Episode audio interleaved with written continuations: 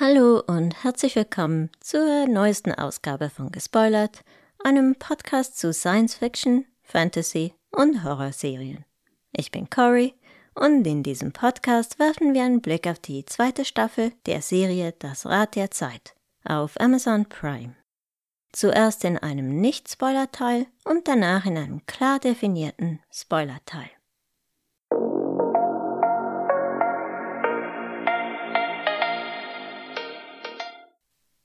Heute tauchen wir, wie gesagt, in die Welt von Das Rad der Zeit ein, der die epische Buchreihe von Robert Jordan zugrunde liegt, die ganze 14 Bücher umfasst hat.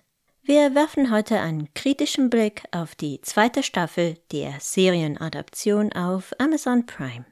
Es war von Anfang an klar, dass es eine ziemlich große Herausforderung sein würde, diese Masse an Stoff angemessen auf die Bildschirme zu bringen. Die Verantwortung dafür übernommen hat Showrunner Rafe Judkins. Und Amazon investierte ein riesiges Budget in die Serie. In der ersten Staffel waren es satte 10 Millionen Dollar pro Episode und in der zweiten Staffel soll es sogar nochmals deutlich mehr sein. Die Reaktionen auf die erste Staffel waren ja eher gemischt. Die Buchfans kritisierten die vielen Veränderungen von der Vorlage und viele andere Zuschauer fanden die Storylines verwirrend oder übermäßig vollgepackt mit Handlung oder auch langweilig. Die zweite Staffel stand also unter einem großen Druck, diese Kritikpunkte auszuräumen. Beginnen möchte ich mit meinen allgemeinen Eindrücken zur zweiten Staffel und dies noch ohne Spoiler. Wenn ihr die Serie also noch nicht gesehen habt und wissen möchtet, ob sie euch zusagt, dann ist dieser Teil für euch. Nach diesem allgemeinen Teil folgt dann ein Spoiler-Teil mit Spoilern für beide Staffeln und auch mit Buchspoilern. Aber nur bis zu diesem Zeitpunkt der Serie. Ich werde keine zukünftigen Buchspoiler einstreuen. Am Ende werde ich dann noch einen dritten Teil anhängen, der allgemeine Beobachtungen meinerseits zur Staffel enthalten wird, ebenfalls mit Spoilern. Nur zur kurzen Information, da ich die Bücher und die Serie in Englisch verfolgt habe, ist es für mich manchmal schwierig, die deutschen Ausdrücke zu kennen. Ich habe mir die Serie aber nochmals in Deutsch angesehen und wenn ich mich noch erinnern kann, werde ich jeweils versuchen, die deutschen Ausdrücke zu verwenden. Die Aussprache der Namen werde ich jedoch in Englisch belassen, weil ich persönlich einfach finde, dass das besser klingt. Aber fangen wir endlich mal an und das Wichtigste vorneweg, es gibt viel Grund zur Freude. Anfangs der Staffel wurden ja gleich drei Episoden ausgestrahlt, wie das Amazon häufig macht und wie das häufig auch Sinn macht. Und auch den Machern der Serie war dies zweifellos von Anfang an schon bekannt, denn die ersten beiden Episoden könnte man durchaus als Aufbauepisoden bezeichnen. Die eigentliche Story geht erst in der dritten Episode so richtig los. Diese dritte Episode hat es aber dann so richtig in sich, vor allem was Charakterentwicklungen anbelangt. Besonders positiv aufgefallen sind mir viele der schauspielerischen Leistungen. Allen voran Madeleine Madden, die Egwenes Charakter absolut überzeugend rüberbringt. Sie haucht diesem Charakter sehr viel Würde ein und lässt Egwene sehr real erscheinen. Dasselbe gilt auch nach wie vor für Zoe Robbins, die Nynaeve bereits in der ersten Staffel überzeugend verkörpert hat. Sie hat vor allem in der ersten Hälfte der zweiten Staffel viele Möglichkeiten, ihr großes Talent einzusetzen. Die schauspielerischen Leistungen allgemein sind meines Erachtens deutlich besser als in der ersten Staffel. Die DarstellerInnen hatten auch mehr Charaktermomente, mehr Möglichkeiten, ihr Talent wirklich unter Beweis zu stellen. Ebenfalls deutlich verbessert sind die Kostüme. Die sehen deutlich besser aus, nicht mehr so künstlich und billig. Und die Sets sind ebenfalls eindrucksvoll. Gerade Falm in der letzten Folge der Staffel gefiel mir ausnehmend gut. Auch das Pacing der Serie zeigt sich ausgewogener als in der ersten Staffel, auch wenn gegen Ende der Staffel wieder einige Probleme auszumachen sind. Da wurde manchmal wieder etwas gar viel in eine Episode gepackt. Es hätte der Serie meiner Meinung nach sehr gut getan, wenn sie zehn Episoden Zeit gehabt hätte. diese Geschichte zu erzählen. Dann wären manche Dinge vielleicht besser erklärt gewesen, manche Dinge klarer gewesen. Denn ich kann mir vorstellen, dass für Nicht-Buchleser einiges immer noch etwas verwirrend war. Manche Charaktere kamen in dieser Staffel leider etwas zu kurz, zum Beispiel Matt, aber das war wohl zu erwarten. Schließlich ändert sich auch in den Büchern, also von Buch zu Buch, immer wieder die Wichtigkeit der verschiedenen Charaktere. Und das spiegelt sich dann halt in der Serie wieder. Vor allem für Nicht-Buchleser mag es auch überraschend gewesen sein, dass in dieser Staffel Moraine eine weniger tragende Rolle spielte als in der ersten Staffel. Aber das tat der Geschichte eigentlich ganz gut, auch wenn ich Rosamund Pike in dieser Rolle wirklich sehr mag. Aber so hatten andere Charaktere die Möglichkeit, sich mal etwas mehr in den Vordergrund zu spielen. In dieser Staffel vor allem Egwene. Falls ihr auch die erste Staffel noch nicht gesehen habt, sagen euch diese Namen natürlich überhaupt nichts. Aber ich verspreche euch, die meisten Charaktere sind es wert, sie kennenzulernen. Insgesamt bin ich mit der zweiten Staffel von Das Rad der Zeit hochzufrieden. Die Serie hat sich stark verbessert und ich persönlich kann es kaum erwarten, wie die Geschichte weitererzählt wird. In der zweiten Staffel wurde das zweite Buch, Teile des dritten Buches und Ausschnitte aus anderen Büchern umgesetzt. Und ich finde, dass die Vorlage recht gut adaptiert wurde. Es gab viele Veränderungen, vieles wurde weggelassen, vieles war einfach, weil Buch und Serie einfach verschiedene Medien sind, in denen nicht alles gleich gut funktioniert. Aber im Geiste ist man meines Erachtens der Vorlage immer treu geblieben und hat sogar einige weniger gute Stellen aus den Büchern etwas ausgebügelt.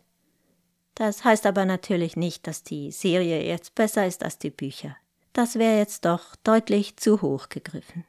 Falls ihr die Serie noch nicht gesehen habt, schlage ich vor, dass ihr hier mit dem Zuhören aufhört. Außer natürlich, ihr mögt Spoiler. Denn nun folgt die Spoilerkritik. Tschüss und vielen Dank fürs Zuhören. Welcome back.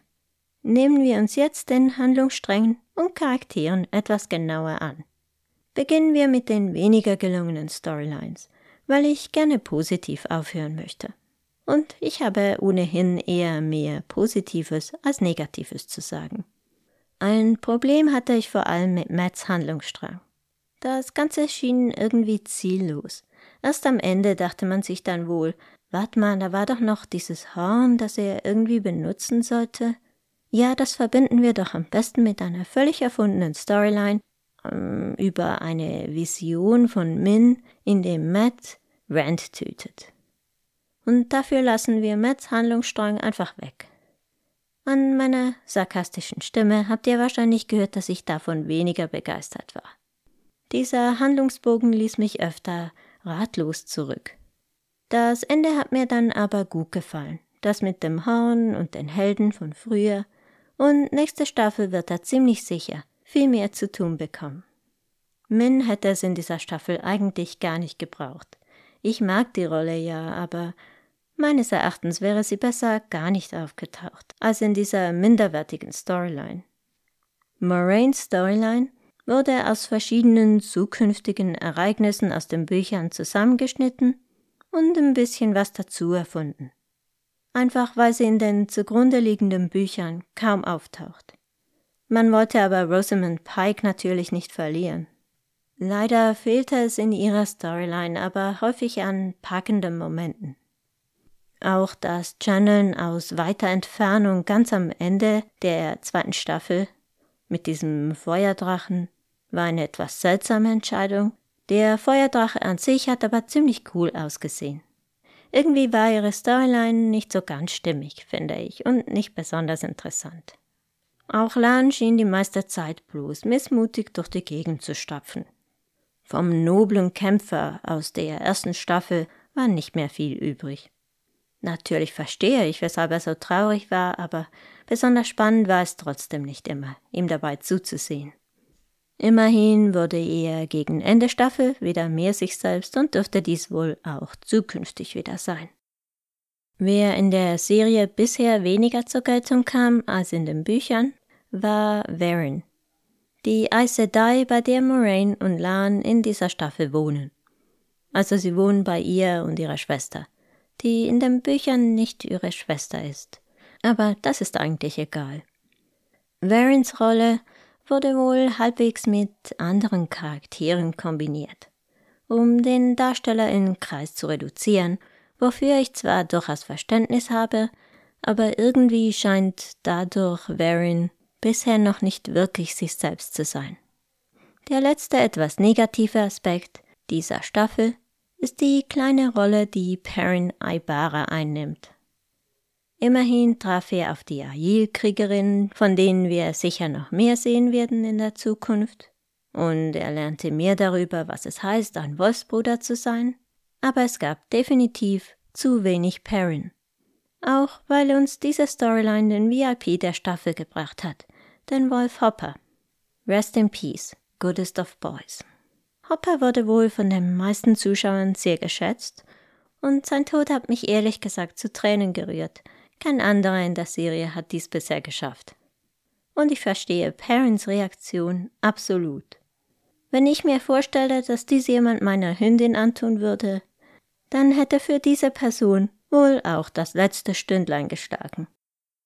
Ich bin übrigens sehr froh, dass die Wölfe von Wolfshybriden gespielt wurden. CGI-Tiere sehen immer furchtbar aus. Die Wölfe stammen aus einer tschechischen Zucht und wie gesagt sind sie Hybriden, das heißt sie sind zu etwa 25% Wolf und 75% Hund. Wären sie ganz Wolf, könnte man sie vermutlich nicht einsetzen in TV-Produktionen, denn soviel ich weiß, werden Wölfe niemals zahm, auch wenn sie immer bei Menschen wohnen. Kommen wir nun zu weiteren Highlights der Staffel, neben den Wölfen. Für mich war auch Nynaeve so ein Highlight. In der Serie ist sie ein faszinierender Charakter. Ihre Widerspenstigkeit und die Weiterentwicklung ihres Charakters sind gut gelungen. In der Buchreihe fand ich sie übrigens ab und zu mal ziemlich nervig. Hier ist sie mir deutlich sympathischer, vor allem jetzt in der zweiten Staffel. Besonders beeindruckend war sicher ihre Prüfung, deren Ausgang viele Zuschauer sicher überrascht haben dürfte. Auch die Trauer um ihre Tochter hat mich tief berührt und wie gesagt hat Zoe Robbins erneut eine hervorragende Leistung abgeliefert. An ihrer Storyline war die Freundschaft mit Leandrin besonders überraschend. Der vermeintlich bösen Leandrin, die in dieser Staffel ein ganz anderes Gesicht zeigen durfte. Sie ist immer noch böse, aber immerhin nicht mehr das Böse. Sie durfte hier Gefühle zeigen für ihren sterbenden Sohn und hinter ihrer Vorgehensweise stehen Motivationen. Dies alles hat sie komplexer gemacht, als sie es in den Büchern ist und auch als sie es in der ersten Staffel war. Natürlich wollte sie Nynaeve zuerst vor allem auf ihre Seite bringen. Aber ich glaube, am Ende hat sie tatsächlich freundschaftliche Gefühle für sie entwickelt und sie hat sie zwar den Jean-Chen ausgeliefert, aber doch Nynaeves Ketten etwas gelockert. Immerhin. Die beste Storyline der Staffel hat aber zweifellos Egwene, die bei den Sean Chan als Sklavin gehalten wird. Madeline Madden brilliert in dieser Rolle geradezu und zeigt eindrucksvoll ihr schauspielerisches Können. Es hat mich besonders gefreut, dass die Serienversion von Egwene keine fremde Hilfe benötigt, um sich zu befreien. Dies war in den Büchern anders. Es hat ihrem Charakter gut getan, dass sie selbst es war, die Renner die gebührende Strafe zukommen ließ. Die Beziehungen von Soldam zu Damane war ein bisschen so wie die Beziehung eines Hundehalters vor hundert Jahren zu seinen Hunden. In der Zeit, dass man die positive Verstärkung noch nicht entdeckt hatte und das Gefühl hatte, man könne nur mit Gewalt zum Ziel kommen. Nur war es wohl noch schlimmer als damals mit den Hunden. Auch Senior Mendes Jones die Renner spielt, hat einen fantastischen Job gemacht. Sie war so angsteinflößend, wie, wie sie hassenswert war. Und genauso sollte es sein.